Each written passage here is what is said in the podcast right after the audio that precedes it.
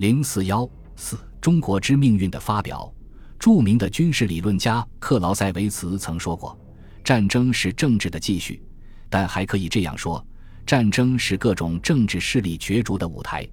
在抗日战争进入后期阶段后，随着国际形势变化，中国国内的政治形势也在发生微妙的变化，日益向政治角逐的方向发展。一九四三年三月十日。蒋介石抛出了由他署名，实际上是由陶希圣代笔写就的《中国之命运》一书。这本书比较系统地阐述了蒋介石的世界观、伦理观和政治主张。它是国民党强化一党专政的代言书，是国民党积极反共、展开政治角逐的宣言书和动员令。该书一出版，就在中国政坛上掀起轩然大波，引起了很大反响。《中国之命运》一书的出笼是同当时的国内外形势分不开的。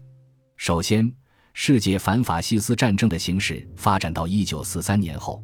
战争的局势已朝着有利于同盟国的方向发展。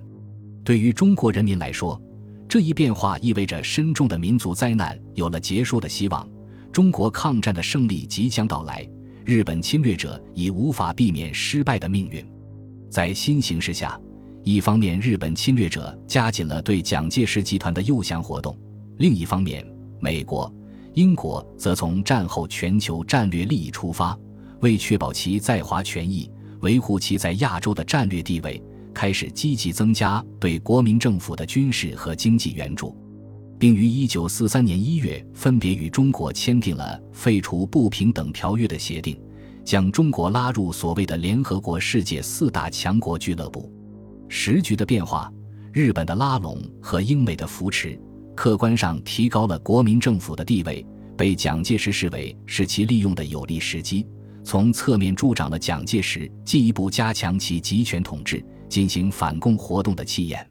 同时，伴随着形势的变化，中国的政治家已不再为抗战结局而担心，而着眼于战后政治的安排，开始为未来中国的政治走向积极筹划。蒋介石《中国之命运》一书的出笼，正是这一背景的产物。其次，在国内，中共及其领导的抗日根据地军民战胜了两年极为困难的局面，度过了相持阶段中极为艰难的时期，走上了恢复和发展之路。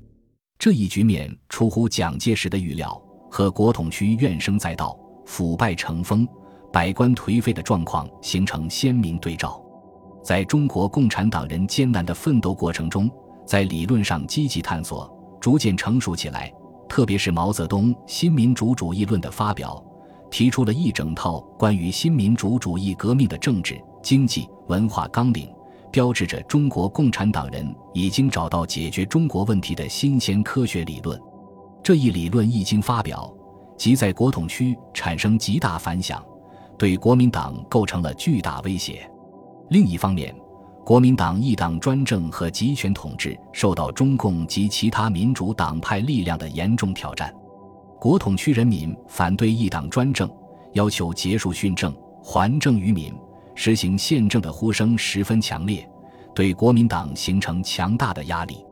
因此，进入一九四三年以后，从国际形势来说，对蒋介石国民党的统治十分有利；从国内局势来说，则对蒋介石国民党的统治是一种强大的压力和挑战，这两方面的原因促使蒋介石在中国抗日大环境刚刚好转的时候，即抛出《中国之命运》一书，进行政治宣传，展开政治攻势，企图在政治理念上进一步树立国民党的权威，强化对民众的思想统治。这多少反映了国民党对自身统治缺乏自信心。承认其独裁统治埋有隐患，是具有强烈生存危机感的表现。蒋介石的意图有：二冒号一是为国民党和自己的集权专制统治辩护；二是配合国民党一个党、一个主义、一个领袖的宣传，在思想领域中进一步强化国民党统治的理念，以与中共领导的进步力量展开竞争，进而为消灭中共力量准备舆论和社会条件。被国民党奉为建国之宝典的《中国之命运》共十万余言，全书共为八章。中华民族的成长和发展、国耻的由来与革命的起源、不等条约影响之深刻化、由北伐到抗战、平等互惠新约的内容与今后建国工作之重心、革命建国的根本问题、中国革命建国的动脉及其命运决定的关头、中国的命运与世界的前途。全书之核心就在于纵论内政，阐明了蒋介石关于中国历史、革命、建设及其命运前途的基本观点。反对民主、自由和共产主义，为维护国民党一党专政、蒋介石集权统治提供理论根据。其特点是把中国封建文化同改头换面的三民主义糅合起来，炮制出外儒内法、挂着三民主义招牌的国民党理论体系，即周恩来所定位的中西合璧的中国式买办封建的法西斯主义，又名新专制主义。第一，中国之命运。继续鼓吹一个主义、一个党、一个领袖，试图从理论上阐明国民党统治的合法性。一个主义、一个党、一个领袖是国民党统治建立后矢志不移的执政追求目标。作为具有指导国民党建国实践系统化理论色彩的中国之命运，自当不能例外。继续以一个主义、一个党、一个领袖为其领篇宗旨。在书中，蒋介石以辛亥革命。北伐战争一直到抗战建国的历史来论证中国国民党自始至终是一个革命党，是中国革命建国的动脉，甚至将问题提高到这样的高度：自国家有机体的活动来说，没有了中国国民党，中国的建国工作就失去了发动的枢纽。所以，中国国民党是国家的动脉，而三民主义青年团是动脉里的新血液。中国国民党如能存在一天，则中国国家亦必能存在一天。如果今日的中国没有中国国民党，那就是没有了中国。如果中国国民党革命失败了，那亦就是中国国家整个的失败。处处颂扬以他为代表的国民党确立统治后的成就。他指出，中国往昔之命运，是以不平等条约能否取消的这一举。来决定其盛衰荣枯，而今日不平等条约既已取消，则中国今后之命运，乃就系决于国内政治之是否统一与国力之能否集中之一点上。既然他领导废除了百年来不平等条约，实现了国民革命初步的成功，那么，领导取得这一成就的国民党和蒋介石，他自己自然合乎逻辑的，就是抗战建国的领导者。中国前途与命运的主宰者，这就是蒋介石《中国之命运》一书通篇的结论。由此，蒋介石将一个主义、一个党、一个领袖的论调推至极致。第二，《中国之命运》美化封建宗法制度和哲学伦理思想。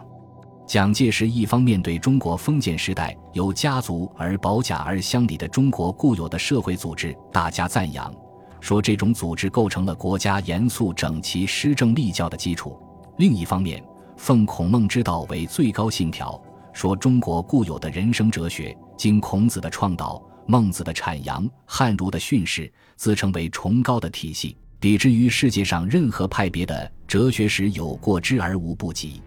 极力鼓吹继承和发扬封建时代所谓崇礼尚义、明廉知耻、崇拜英雄、尚有古人的风气。提倡格物、致知、诚意、正心、修身、齐家、治国、平天下的修身养性法，要求国民遵循封建的父子、夫妇、兄弟、朋友之道，上下尊卑、男女长幼有序等常理，以忠孝为本，信奉中国固有的礼义廉耻和忠孝仁爱信义和平，认为四维八德是中华民族固有的德性。是中国立国的纲，四维八德发扬光大，则国兴；否则国变衰微，并以此为抗战中中国的道德准绳。蒋介石如此推崇封建专制制度和纲常礼教，其目的无非是为他的专制集权统治寻找历史依据。第三，蒋介石在《中国之命运》一书中全面阐述了国民党的建国方略。蒋介石在纵论历史的基础上。指出，中国从前的命运在外交，今后的命运全在内政。建国的基本工作在于教育，军事与经济的合一，而求基本工作的完成，又必须就心理建设、伦理建设、社会建设、政治建设与经济建设五个要目，制定周详的方案，而使之实践力行。蒋介石进而详细论说了内政方面的五大建设的主旨：心理建设的要旨在发扬民族固有精神；伦理建设以忠孝为核心，恢复我国固有的伦理；社会建设旨在强化保甲制度；政治建设旨在坚持训政；而经济建设旨在实现工业化与保障国民生活。看起来既全面又深刻，但实际上处处体现着复古和守旧的痕迹和倾向。与当时中国社会发展的趋势存在着矛盾。本集播放完毕，感谢您的收听，喜欢请订阅加关注，主页有更多精彩内容。